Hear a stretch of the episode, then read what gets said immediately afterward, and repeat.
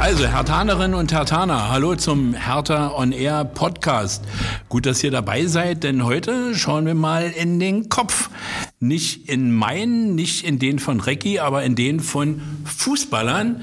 Jeder Mann, jede Frau ist da vielleicht auch ähm, sehr interessiert daran. Und mein Name ist Manne Sangel und neben mir sitzt äh, der Thomas Reckermann.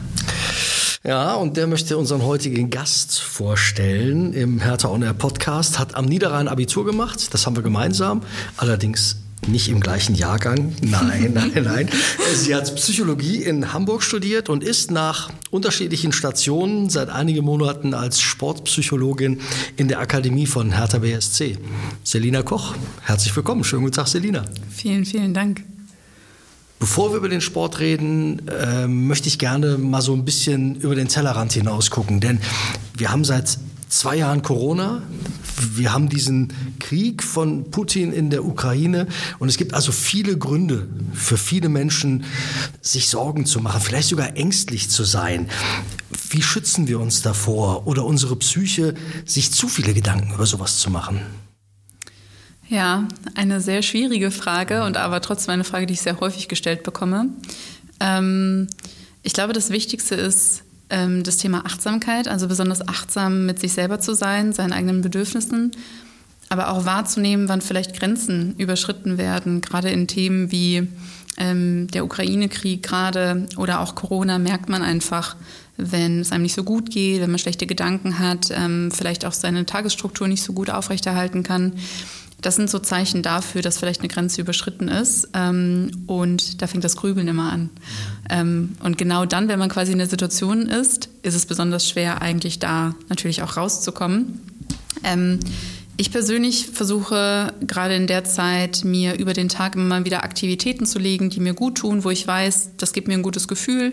Das fängt zum Beispiel morgens mit dem Sporttreiben an, ähm, Zeit mit mir zu verbringen ähm, oder auch abends zum Beispiel mal was ähm, Leckeres zu kochen ähm, oder nette Leute um mich zu haben.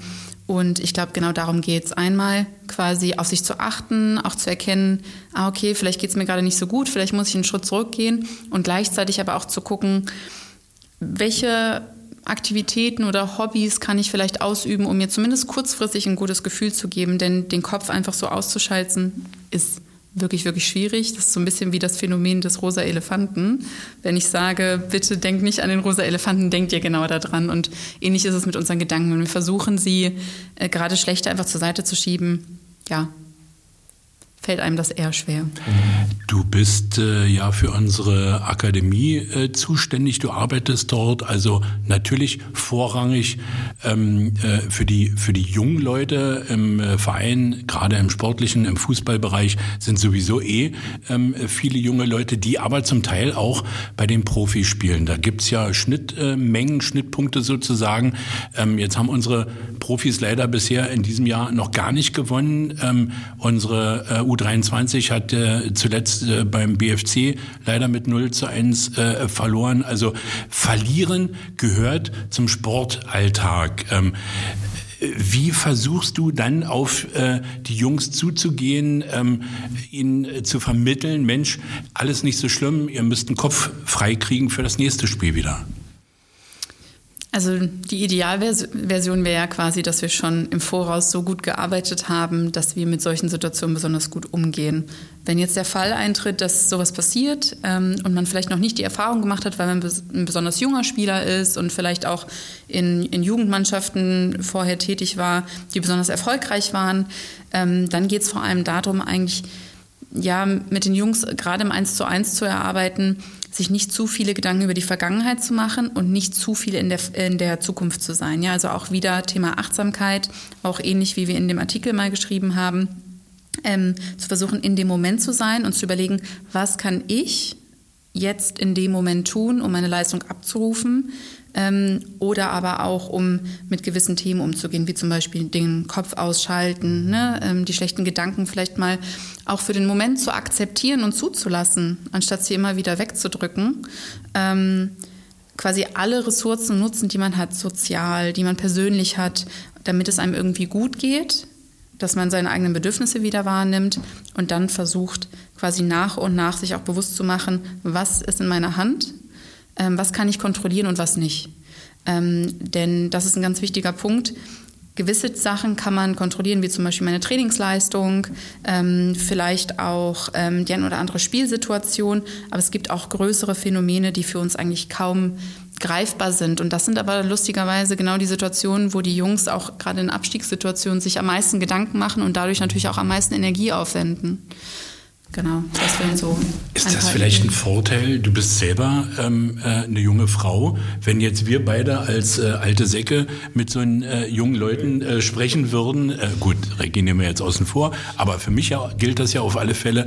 Also ähm, Thema Glaubwürdigkeit. Ähm, Vertrauen ist natürlich ganz wichtig. Da hat ein junger Mensch sicherlich auch zu einem Gleichaltrigen ein größeres Vertrauen möglicherweise wie, wie äh, jemand, der mehr Lebenserfahrung vielleicht sogar hat, oder? Ähm, liege ich da komplett falsch?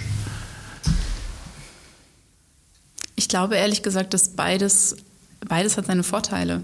Ähm, also manchmal einfach aus der Erfahrung heraus sprechen zu können, aufgrund vielleicht einem höheren Lebensalters, ist sicherlich auch wertvoll.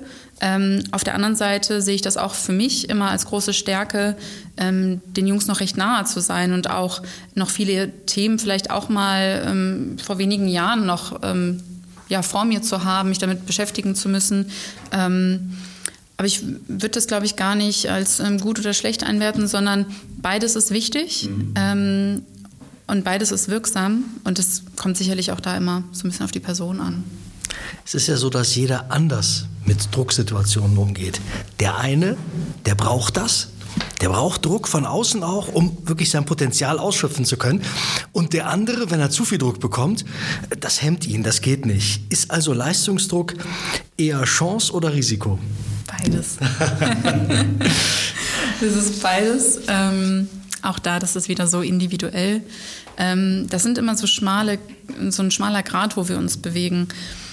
Es gibt Leute, die da wirklich ähm, extreme Schwierigkeiten haben, das zu bewältigen, ja, die vielleicht nicht so viele Ressourcen haben, äh, mit diesem Druck umzugehen. Und für die ist es eher leistungsschädigend, sage ich jetzt mal. Ähm, auf der anderen Seite gibt es auch Leute, dessen Motor das ist. Ja, also die brennen richtig darauf, die sitzen bei mir. Ich habe auch so ein paar Spieler gerade im Kopf, die sitzen bei mir und die lechzen eigentlich danach. Und ähm, auch da muss man sagen, auch das ist gut. Ähm, solange ja, so die mentale Gesundheit, sage ich jetzt mal, aufrechterhalten wird, die Regeneration da ist, ne, auch diese Pausen da sind und die nicht die ganze Zeit ähm, am Limit laufen. Ähm, dafür bin ich natürlich dann auch da, das so ein bisschen zu überwachen, weil wenn man so ein bisschen in dieser Rolle ist, fällt es auch dem einen oder anderen Spieler eher schwer, das auch wahrzunehmen. Da sind wir wieder beim Thema Achtsamkeit. Ähm, aber es ist Chance und Risiko zugleich, aber das ist individuell wie, und das kann man mit Sicherheit nicht so über den Kamm geschert sagen, aber wie hilft man denen, für die so eine Drucksituation eigentlich nicht gut ist und äh, eher negativ ist? Also nicht denen, die sagen, ich brauche das, Power, den anderen. Auch da geht es eigentlich wieder darum, diese Ressourcen, die ich eben genannt habe, die vielleicht an der einen oder anderen Stelle fehlen, aufzubauen. Ähm, und das besonders großflächig. Also da geht es nicht nur darum, ein guter Fußballer zu sein, sondern auch Ressourcen zum Beispiel im Privatleben zu haben, im sozialen Bereich oder auch persönliche Kompetenzen und Stärken sich bewusst zu machen ähm, und sie auch mal so ein bisschen aus dieser Fußballwelt rauszuholen. Denn was ganz häufig leider ähm, keine Beachtung bekommt, ist, wir reden immer über Fußballer, Fußballer, Fußballer, aber es sind Menschen. Es sind Menschen, es sind Kinder, es sind Jugendliche. Und ähm, sie haben noch ganz viele andere Rollen, in denen sie sind. Es sind ähm, Söhne, ähm, Töchter, ähm, vielleicht äh, Partner und all das können Ressourcen sein. Und das besonders groß aufzustellen, ist total sinnvoll, denn wir müssen eigentlich davon ausgehen, dass es immer mal vielleicht einen Abstiegskampf gibt oder eine Verletzung ähm, oder auch vielleicht ein anderes Schicksal.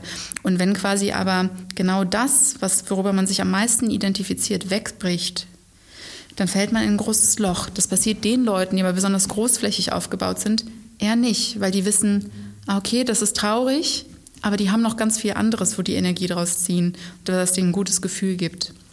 Und das ähm, ist eine Strategie zum Beispiel, äh, mit der ich sehr, sehr viel arbeite, den Spielern das bewusst zu machen, beziehungsweise sie eher daran zu, zu unterstützen, das selber zu erkennen und sich das selber anzu, anzurechnen und sich nicht nur als den Fußballer zu sehen. Es gibt ja seit geraumer Zeit die Pflicht, ähm, dass äh, Jugendakademien eine Sportpsychologin oder Sportpsychologen beschäftigen müssen.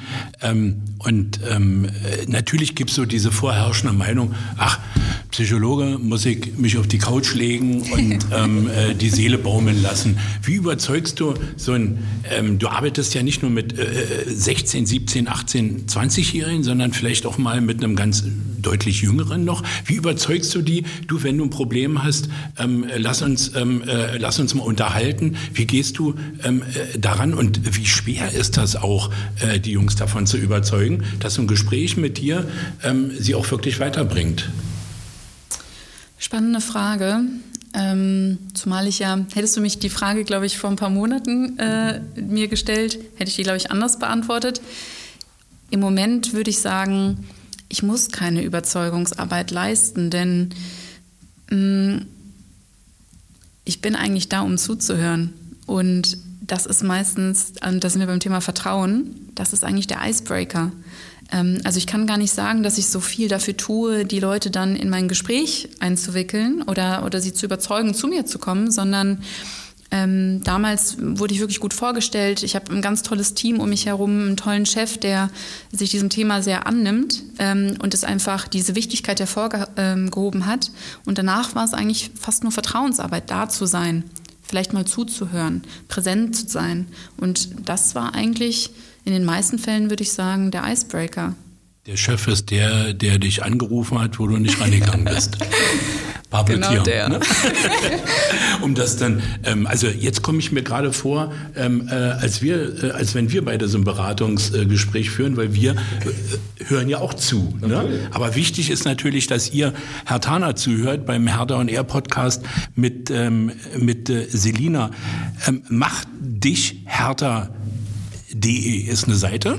Ähm, da gibt es ähm, äh, zu den psychologischen Themen natürlich eine ganze Menge ähm, äh, zu lesen und ähm, unter anderem kann man da fünf Übungen für das Glücksgefühl erfahren. Wie sieht so eine Übung aus? Wir müssen jetzt nicht alle fünf machen, aber vielleicht mal so eine herausgenommen.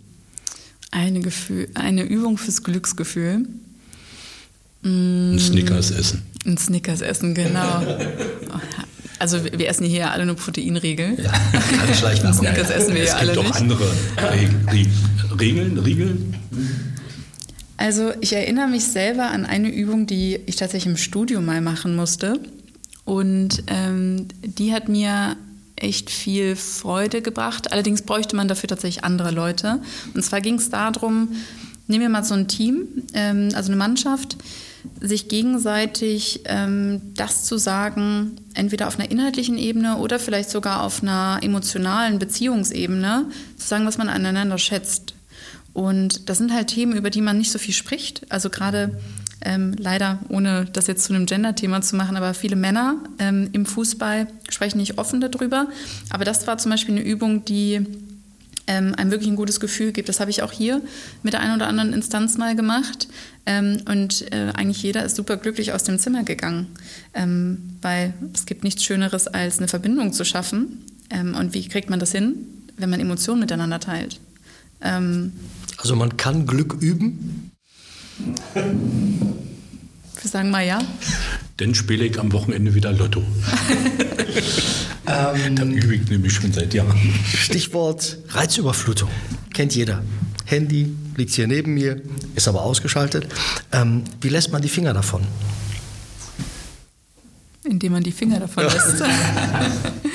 ähm, ach, da gibt es viele Tipps. Ähm, ich weiß auch, dass es, äh, ich, ich merke selber, dieser Automatismus, ich greife zum Handy.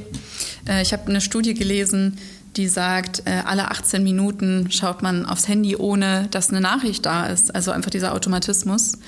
Und ähm, ja, wie stoppt man das? Am besten Handy woanders hinlegen. Ich habe vielen von meinen, ähm, von meinen Athleten, die ich betreue, auch gesagt, wenn ihr abends zum Beispiel mal eine Ruhezeit haben wollt, macht die Schublade auf, legt das Handy rein und in dem Moment, wo ihr die Schublade aufmacht, bemerkt ihr, ach nee, Moment, ich wollte doch mein Handy gar nicht mehr in die Hand nehmen.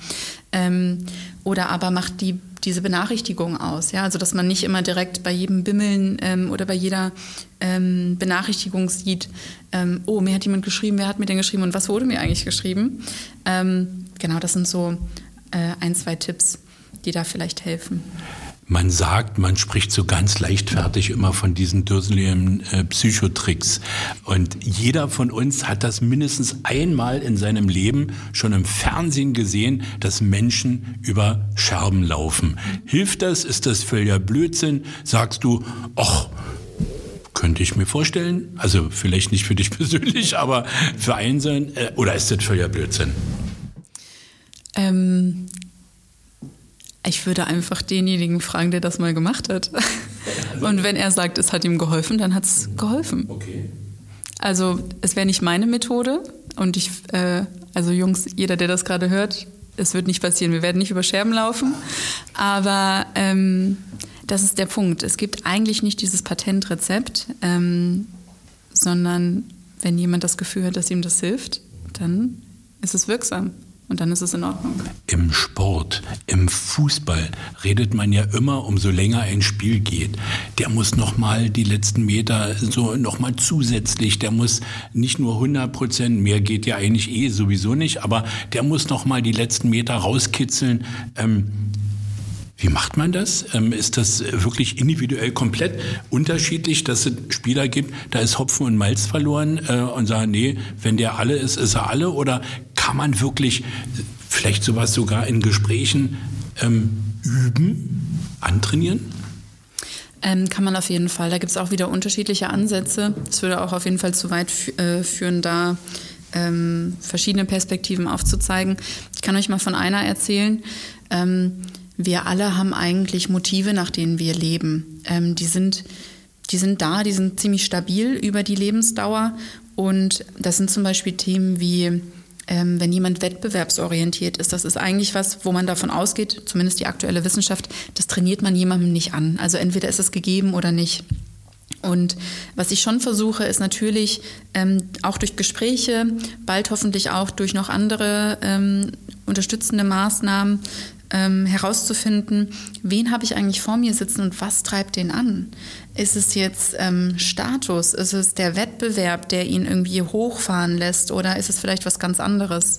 Und ähm, das sind natürlich schon Dinge, wenn man diese Erkenntnisse hat und auch mal mit den Jungs in den Austausch kommt, ähm, Sachen, die man dafür nutzen kann, ne, um dann auch hochzufahren ähm, und ja, vielleicht eine Peak-Performance abrufen zu können. Wie schaltest du eigentlich deinen eigenen Kopf aus, ohne dass du alles, was du so erlebst, sofort analysierst und psychologisch betrachtest? Handy in die Schublade packen. genau, Handy in die Schublade packen. Das, eine, äh, das ist die Klischeefrage, glaube ich, für den Psychologen oder die Psychologin. Äh, ich ärgere mich eigentlich fast immer, wenn mir jemand die Frage stellt, aber ich kann auch total nachvollziehen, dass äh, ja, das Leute interessiert. Ähm, ganz ehrlich, es ist wirklich schwierig. Ähm, es ist unglaublich schwierig, es ist ganz viel harte Arbeit an einem selbst. Ähm, ich selber erwische mich dabei, dass mir das manchmal nicht gelingt. Nicht unbedingt im, im Außen, sondern ähm, man reflektiert sich selber so doll und man kommt so ein bisschen aus diesem Optimieren nicht raus und ach, es könnte doch noch besser sein oder man könnte sich doch noch besser fühlen. Und ja, Psychologen wird ja immer eher vorgeworfen, ne? ach Mensch, du analysierst mich jetzt und jetzt muss ich aufpassen, was ich sage.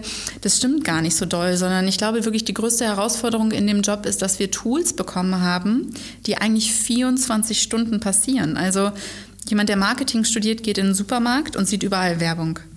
Und ich bin aber als Psychologin eigentlich 24 Stunden in diesem Supermarkt. Also das, was hier gerade passiert, ist Psychologie. Und ähm, das macht es einfach so, so schwierig. Und natürlich dann auch, ähm, mir ist besonders äh, wichtig, natürlich auch den Jungs eine Stütze zu sein und sie auf ihrem Weg zu begleiten. Und das bedeutet auch, auch ich muss mich reflektieren, auch ich muss meine Arbeit hinterfragen. Und das fängt natürlich dann meistens an, wenn ich erst zu Hause sitze, weil ich so einen vollen Kalender manchmal habe. Das ist also die Zeit oder die Kapazität fehlt da. Ähm, aber um auf die Frage zurückzukommen, was mache ich eigentlich dagegen? Da sind wir wieder beim Thema eigene Grenzen ähm, ja, wahrnehmen, sie setzen und ähm, Dinge regelmäßig tun. Also das wir, in der Psychologie redet, redet, man immer von Psychohygiene. Darauf achten, dass es mir selber sehr, sehr gut geht. Ähm, emotional, mental, aber auch physisch. Ähm, ich brauche meinen Schlaf, meine Regeneration. Also fast eigentlich ähnliches Programm wie ein Leistungssportler. Nur, dass ich natürlich ähm, physisch nicht so viel leisten muss, sondern halt hier oben. Ähm, das ist mein Thema. Ja, aber ich muss dazu sagen, es funktioniert mal besser, mal schlechter, aber mit zunehmendem Alter eher besser als schlechter. Ähm, aber es ist, es ist eine Herausforderung auf jeden Fall. Wir wissen von dir, dass das äh, für dich auch persönlich wichtig ist, dass deine Tür immer offen steht. Jetzt haben wir so viel über Gespräche, über ähm, äh, mentale Stärke. Ähm, spielt Musik überhaupt eine Rolle? Also ich frage natürlich durchaus mit einem Hintergrund. Stadionsprecher bei den Amateuren. Ich nehme die Musik auf. Das weißt du doch schon. Ist, äh, ja, ja. wie, wichtig ist die Musik für die jungen Leute? Pusht die die wirklich nochmal? Ähm, in der Kabine ist ja klar, ähm, unterschiedliche Geschmäcker. Meistens gibt's äh, einen DJ. Ähm, aber auch in den Gesprächen. Also ich kann mich daran erinnern, dass ich mal bei einem Psychologen war, da war wirklich Delfin-Musik äh, im Hintergrund. Ach ja? Ja, so ein... Ähm, ja, also keine Wertung, es war äh, Delphi-Musik. Ich glaube, ich also, wäre gegangen, aber ist okay. Ja, ja, also ich war auch nicht lange, aber ähm, äh, hat mir da auch nicht gefallen. Ich, du warst nicht lange fühl, da. Fühl, fühlte mich da nicht wohl, aber ähm, ist ja auch eine Form von Musik. Ne? Also heute bei euch sagt man ja Chill-Out-Musik, ne? aber wie hat das eine, überhaupt eine Bedeutung? Ja, ich denke schon. Auch, auch wieder individuell, aber ich würde sagen, die breite Masse ähm, unserer unserer Jungs und Männer hier, die ähm, für die ist das sehr, sehr wichtig und denen hilft das auch, sich zu motivieren, hochzufahren, sich ak zu aktivieren. Ähm, ich arbeite auch unglaublich gerne mit Musik, ähm, weil ja, arbeiten wir mit allen Sinnen, können wir besonders gut zum Beispiel auch visualisieren. Also man, Musik ähm, hilft uns ja auch in eine gewisse Stimmung zu kommen. Ne? Das, deswegen nutzen Filme ja zum Beispiel im Abspann immer eine besondere Musik. Wenn man mal drauf ähm, achtet, ist das immer angepasst zu der eigentlichen Storyline. Und, und der Spannungsbogen ne, wird mal laut, mal leise. Ganz genau. Ne? Und ähnlich funktioniert das auch. Mhm. Also gerade im Mentaltraining arbeitet man ja sehr, sehr viel mit Visualisierung zum Beispiel. Ähm, und das ist auch ein, eine Möglichkeit, das nochmal einzubauen. Ja? Also dass wir nicht nur von der, mit der Vorstellungskraft arbeiten, sondern quasi zusätzlich noch ähm, die Musik nutzen, ähm, ja, um uns in eine Verfassung zu bringen. Wer ist bei der U23 der DJ? Ich. okay. Das war es mit unserem äh, Podcast mit äh, Hertha on Air. Selina Koch, vielen, vielen Dank. Uns beiden hat es, äh, denke ich mal, wirklich sehr viel Spaß gemacht. Hoffe euch, ähm, wo auch immer ihr den Hertha on Air Podcast äh, hört, hat es auch Spaß gemacht. Wir reden bald auch mit Henrik Kuchno. Da geht es weniger um die Psychologie, sondern eher um unser Gewicht, um unsere Fitness. Und da freuen wir uns natürlich auch. Und äh, Teilt den Podcast, erzählt euren Freunden und in dem Sinne, toi, toi, toi für deine Arbeit. Ähm, wir werden uns sicherlich das eine oder andere Mal über den Weg laufen. Vielen Dank, Selina. Vielen Dank euch.